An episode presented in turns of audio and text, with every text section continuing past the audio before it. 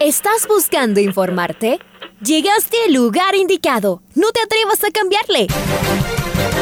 La red presenta. Ponte al día.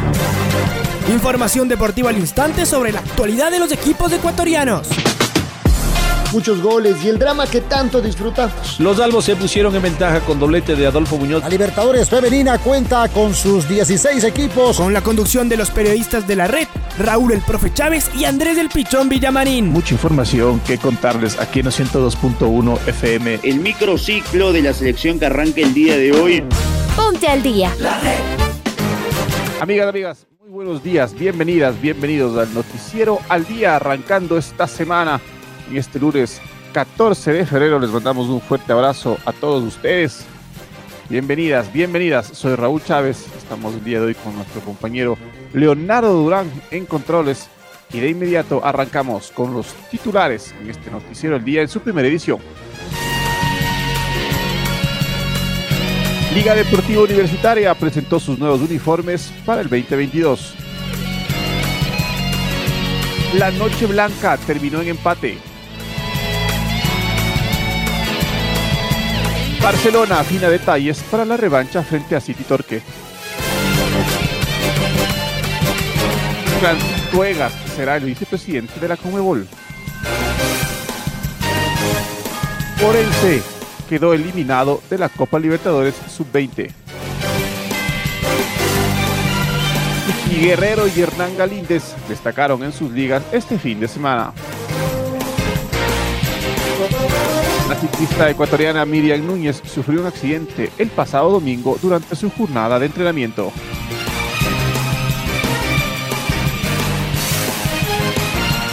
Es momento, es momento de escuchar el editorial en la voz de Alfonso Lazo Ayala.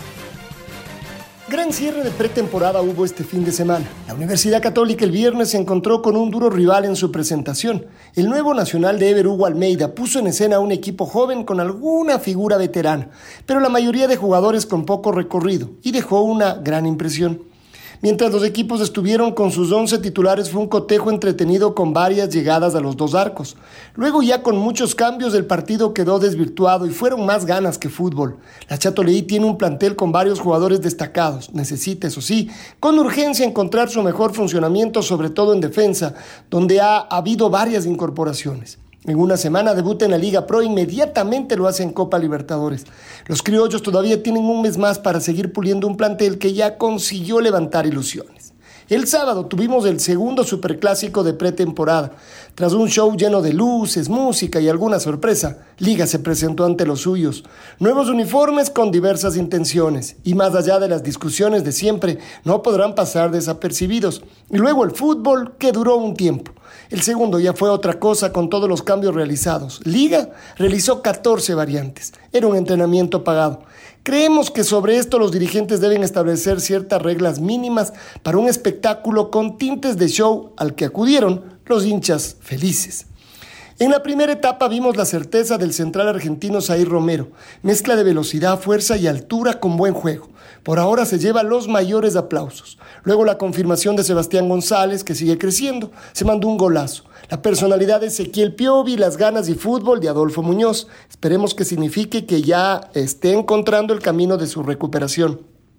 Michael Hoyos está jugando en una posición que no es la suya y se nota. Liga necesita su 9 de área urgentemente. En el muy irregular segundo tiempo podemos destacar el buen trabajo de Alexander Alvarado. Si todavía le falta llegar a un 100% en lo físico, puede marcar una notable diferencia. En el gol final hubo una escapada centellante de Giancarlos Quiñones, con muy buena definición, y enseguida el golazo de Jefferson Arce, para tomarlos en cuenta. En Aucas la confirmación del gran nivel del central Ricardo Ade y ahora junto a él el argentino Caín Fara. Veremos esa línea de tres con Lucho Romero, Richard Mina. Buenos centrales tiene el Aucas. El sábado hicieron un buen primer tiempo dos de los jóvenes orientales, Ronald Briones y Ronald Murillo. En la segunda etapa hizo un golazo otro argentino, Nicolás Silva, de buenas formas también. Sergio López parece hecho a la medida del Aucas, se siente cómodo con la origrana y siempre está su figura Víctor Figueroa, que ha sido garantía para los orientales. Los clubes quedan listos para el debut del próximo fin de semana, mientras esperamos la primera fecha de la Liga Pro. Mañana Barcelona se juega la posibilidad de avanzar a la segunda fase de la Libertadores. Debe romper el empate. El IDB en la Libertadores Sub-20 juega el jueves la semifinal en su estadio. Quiere repetir lo hecho el año pasado. Tiene un poderoso equipo. Tal vez su debilidad sea que el resto de planteles ya lo conocen. Buen fútbol mientras preparamos el regreso del fútbol que más nos guste en la red. Por cierto, volvimos a las canchas. ¡Qué sensación única!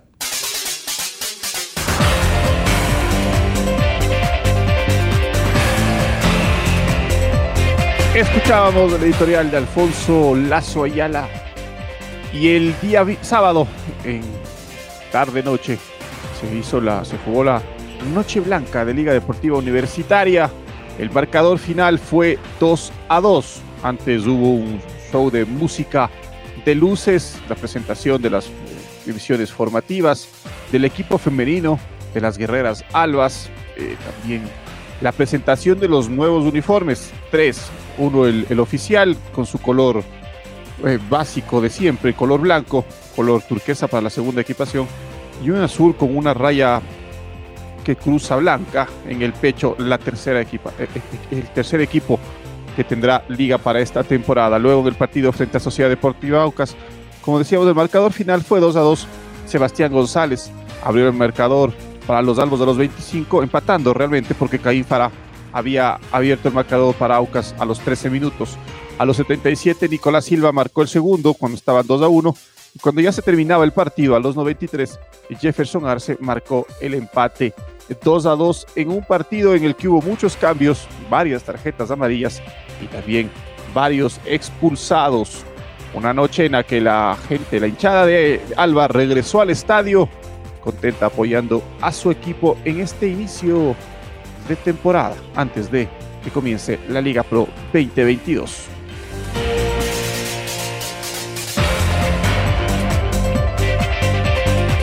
Con la mira puesta en llegar al mejor nivel para la revancha de la Copa Libertadores este martes 15 de febrero en el estadio Banco Pichincha, Barcelona, continúa con sus trabajos planificados y no tiene tiempo para afinar detalles que le permitan llegar a punto para la hora del compromiso copero. El conjunto amarillo a través de sus redes oficiales, hizo conocer las labores que realizaron durante el fin de semana. Las prácticas culminarán este lunes, donde Bustos dejará listo el plantel que recibirá a Montevideo City Torque a las 19 horas con 30 minutos. El primer partido de la primera fase, Barcelona empató en el centenario ante el equipo ciudadano en el encuentro que dejó algunas sensaciones agridulces para los aficionados, a quienes en su mayoría quedaron inconformes con la postura defensiva de su equipo, de manera particular en el segundo tiempo, lapso en el que el cuadro local consiguió la conquista del empate. Mientras tanto, su rival viene de caer de local ante Fénix 1-2 en partido por la segunda fecha del torneo Apertura Uruguayo. Para este encuentro, el técnico Román Cuello utilizó algunas variantes, aunque tuvo la base del elenco que saltó de titular ante Barcelona en el partido de ida.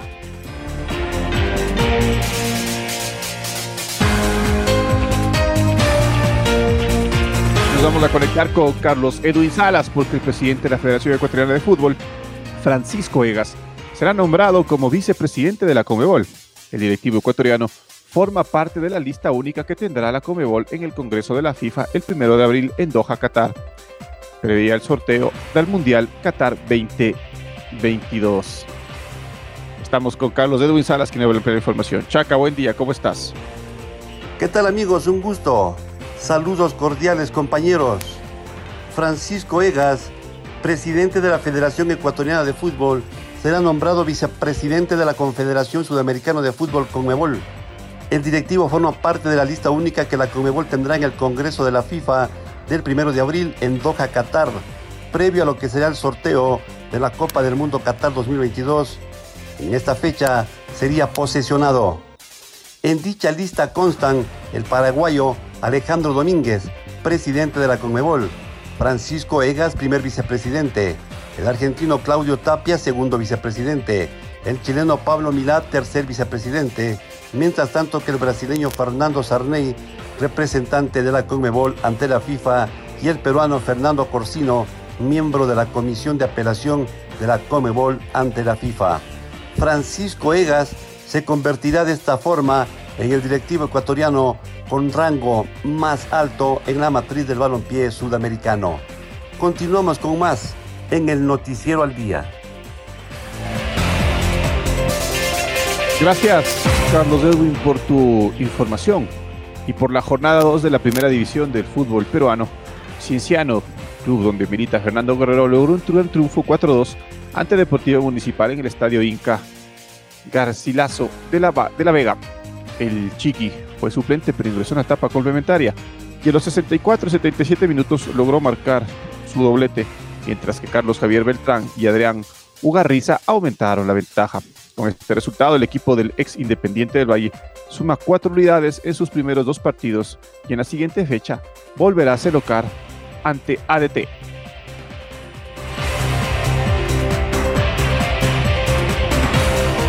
Por la jornada 2 de la primera división de Chile, el cuadro de la universidad logró un gran triunfo de local en el Santa Laura ante Antofagasta por un 2-1 que tuvo de figura a Hernán Galíndez. Junior Fernández y Ronnie Fernández lograron los goles de la U, mientras que Jackson Flores logró descontar. La gran figura fue el portero argentino nacionalizado ecuatoriano, quien atajó un penal y en el rebote volvió a salvar a su equipo para darle la victoria. Con este resultado, la U de Chile queda en el primer lugar en las dos primeras fechas con puntaje ideal y en la siguiente fecha deberá ser visitante ante Nubliñense en el estadio de Huachipato.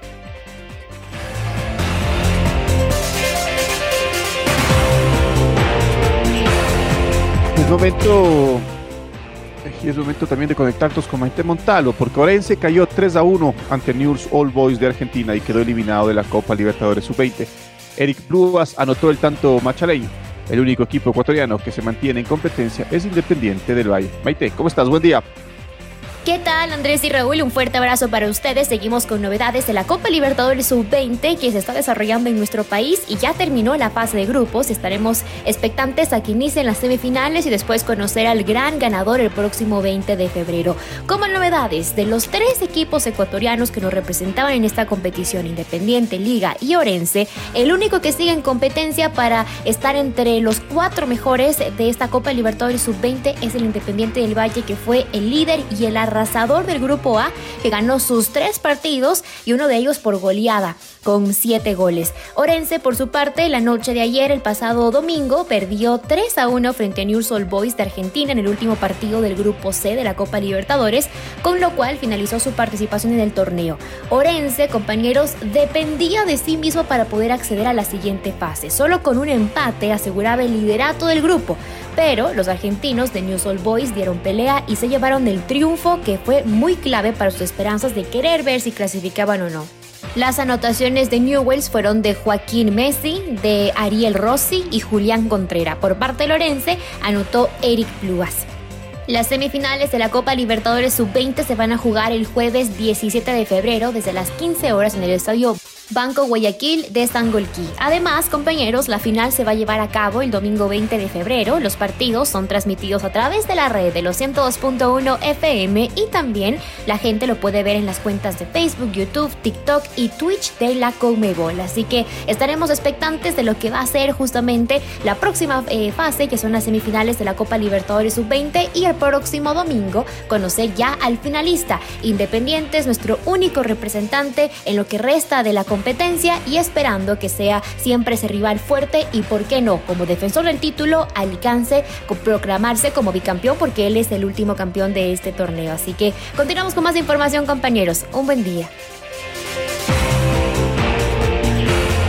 Gracias, gracias May, fuerte abrazo. el triunfo incluso a News no le alcanzó. Miriam Núñez sufrió un accidente el pasado domingo durante su jornada de entrenamiento. Un vehículo impactó la rueda trasera de la bicicleta de la tricolor, quien cayó como consecuencia de este impacto. La corredora del Masi Tactic de España se preparaba para defender su título de campeona nacional de ruta el próximo fin de semana en Quito. Estamos con Marco Fuentes, que nos va a ampliar la información. Marco, buen día, ¿cómo estás? ¿Qué tal Andrés, Raúl, amigos y amigas? Qué gusto saludar con ustedes a esta hora a través eh, de la red. En efecto, es una lamentable noticia la que tiene que ver con el accidente sufrido por Miriam Núñez, la ciclista ecuatoriana, integrante del Masi Tactic de España y quien estaba entrenando de cara a defender su título de campeona nacional en eh, la competición que se desarrollará acá en la capital de los ecuatorianos la próxima semana. Miriam sufrió este accidente durante una jornada de entrenamiento en la cual un vehículo impactó la llanta posterior de su bicicleta causando una fuerte caída para la ciclista riobambeña. Posteriormente el vehículo causante de este accidente se habría dado la fuga, razón por la cual ya se han empezado a realizar los trabajos eh, pertinentes junto con la Policía Nacional para dar con el responsable de este lamentable hecho. En cuanto a la situación médica de Miriam Núñez, eh, según su entrenador Washington Vargas, el accidente sufrido en la mañana del domingo le causó una fractura occipital con una hemorragia subaracnoidea, la misma que está siendo controlada a través de medicación y por supuesto se mantiene monitoreada a la deportista pensando en controlar su evolución en cuanto a lo que corresponde al equipo español en el que milita la ciclista tricolor. El Masi Tactic ya se encuentra al tanto de la situación de Miriam y por supuesto la comunicación es permanente para tomar las decisiones que se necesiten y así garantizar la recuperación de nuestra deportista después de este complejo momento que está atravesando, el mismo que pondría en duda evidentemente su participación la próxima semana en la competencia nacional de ruta, en la cual, como decíamos hace instantes nada más, es la campeona defensora. Esto es lo que les eh, podemos informar a esta hora. Amigos, amigas, eh, un gusto estar junto a ustedes. Les deseamos una excelente jornada. Nos reencontramos más adelante con más a través de la red. Lamentable noticia. Muchas gracias, Marco, por tu información. Y nos vamos a poner en fútbol internacional, modo, en modo fútbol internacional, porque el Real Madrid empató con el Villarreal en el Madrigal 0 a 0. Escuchemos lo que dijo su técnico, Carlo Ancelotti. Bueno, que nos ha faltado un poco de acierto en los últimos partidos, es verdad. Yo creo que hoy con un poco más de acierto y de, suerte también eh, se podía marcar. Hemos eh, sido mano a mano con el portero tres veces, dos largueros, entonces eh, yo creo me, me, me, me, preocupa el equipo en el momento que, que no, no busca oportunidad para marcar. Lo hemos encontrado, buscado, claro más efectividad lo necesitamos, me preocupa más la primera parte cuando el equipo estaba eh, poco, poco comprometido, con poca gana, poco agresivo. Eh, ha cambiado radicalmente el aspecto defensivo en la segunda parte porque hemos eh, recuperado más el balón y más posibilidad de jugar vertical. No, yo creo que era bastante claro lo que nos faltaba. La primera parte, el, equipo tenía un bloque bajo, puede ser demasiado bajo, pero no hemos sido agresivos en el choque, en el duelo, en el uno contra uno. Eh, y después, eh, y por esto yo creo que Villarreal eh, ha tenido más control en la primera parte. La segunda parte completamente diferente, completamente diferente. Equipo mucho más agresivo sin balón. Esta es la, yo creo que ha sido la llave de la segunda parte. Le quería preguntar por Vinicius, porque ha habido ahí un par de acciones en la primera parte que ha recibido un podazo de, Albiol, que ha pedido penalti y luego le han dado un manotazo. ¿Preocupa a usted eh, que se pueda empezar a utilizar esa táctica con, con Vinicius? No, no me preocupa. Yo creo que Vinicius tiene que entender que esto puede pasar. Esto puede pasar. Él tiene que quedarse concentrado en el partido y lo que tiene que hacer ha hecho un buen partido, no tiene que perder energía en estas cosas. Seguimos en el fútbol español porque el Atlético de Madrid derrotó 4-3 al Getafe. Escuchemos lo que dijo Diego Pablo Simeone, su técnico. Eh, efectuando sobre todo con mucha claridad en lo que buscábamos, aprovechando los dos delanteros que teníamos dentro del área para generar centros y vértigo en la parte final de, del campo, nos pusimos, tuvimos un penal a favor, nos pusimos 2 a 0 en ventaja, parecía que la situación se, encaminaba eh, y aparece el gol del 2 a 1, que fue, bueno, si no me equivoco, uno de los pocos tiros a portería que el, que el Getafe generó. Y a partir de ahí aparecen dos penales, que son penales, pero que son nada influyente en un juego de un partido penal de Cuña sobre el costado, el penal de Lemar casi en la línea o en la línea, y de repente te encuentras con un partido ganando 2 a 0, con un penal a favor, jugado bastante, bastante bien, perdiendo 2-3 en tu casa. El equipo creo que reaccionó muy bien, tuvo calma, encontró ese 3 a 3 que nos metía nuevamente en el partido. Hablamos en el entretiempo de cómo seguir la línea del segundo tiempo y lo inesperado aparece. Una jugada que yo la valoro como ansia, como el nerviosismo que, se está generando en este momento, que tiene el equipo eh, representado en esa imagen de Felipe. Cualquiera de todos nosotros pudo haber sido Felipe. Eh, no se pudo detener, él es muy grande, muy fuerte, cuando ya se lanzó a esa, a esa jugada, evidentemente no tenía un buen destino el final de la jugada. Eh, nos defendimos bien, no hubo tiros al arco y, apareció ese gol que, que nos genera ilusión, que nos genera seguir buscando trabajar para, en consecuencia de, lo que sucedió, eh, seguir marcándolo en los partidos que vienen.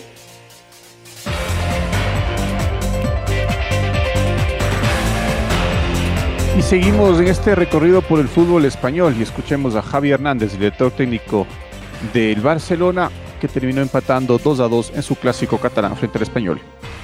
Hemos arriesgado mucho porque al final en una contra te pueden, te pueden pillar, pero bueno, mira, al final hemos sacado un punto, nos ha venido bien la entrada también de, de Usman, de Luke, eh, de Nico, gente de refresco que ha, que ha ayudado mucho al, al, equipo. ¿no? Seguimos teniendo fe, seguimos eh, queriendo, hemos estado intensos en muchas fases. No, no, ha sido como el día del Atlético de Madrid, no hemos jugado de manera notable, excelente, pero, pero bueno, yo creo que hemos hecho un partido suficiente para, para ganarlo, ¿no? Y, y, no ha sido así. Estamos consiguiendo marcar, antes quizás nos costaba más, no crear, pero ser más, más goleadores, ¿no? Había el debate de si nos faltaba gol, bueno, ahora ya tenemos gol. Marcamos goles, muchos goles, pero sí, es verdad que concedemos y tenemos que ajustarlo y minimizar estos errores que decía, ¿no? que nos están bueno, eh, quitando puntos. Al final, hoy de, de, de, dejar la portería cero, pues estaríamos ganando, eh, hablando de, haber ganado el partido. Una pena porque yo creo que por sensaciones, desde mi posición, hemos hecho méritos para, para ganarlo, pero no hemos sido tan efectivos como, como en otras ocasiones.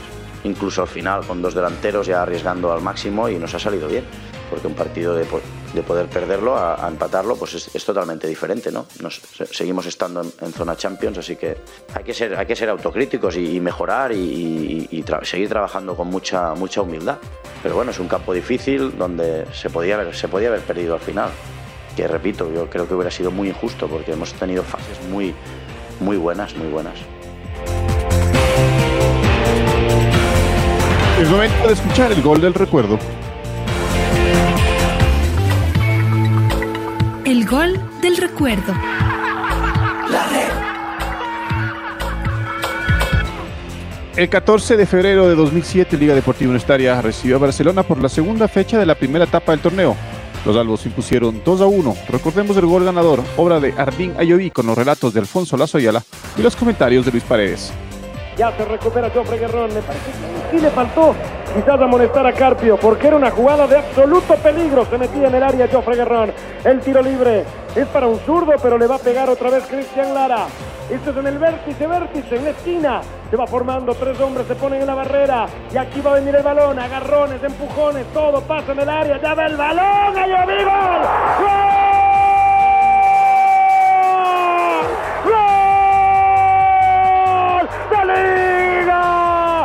Centro pasado. Arriba Lloví mientras la agarraban a escalada. Mientras se movía Guerrón. Arriba Lloví con toda la potencia. Cabeció a quemarropa contra el piso. Y Liga Deportiva Universitaria que había pasado un susto con gol de cabeza de Arlina Lloví. Otro nuevo en la U. Bueno, otra vez está ganando. Liga tiene dos. Barcelona tiene uno en la cancha de la U. Nueve minutos del segundo tiempo. Se levantaron los aficionados para cantar este gol de Arding Ayoví. La precisión en el tiro libre desde la derecha de Lara buscando el segundo poste da resultado. Premio a la precisión, cabezazo abajo, pícaro el cabezazo para dejar sin chance al guardameta Camacho y Liga.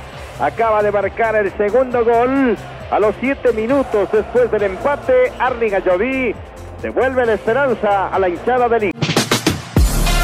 Ahora ya estás al día junto a nosotros. La red presentó Ponte al día.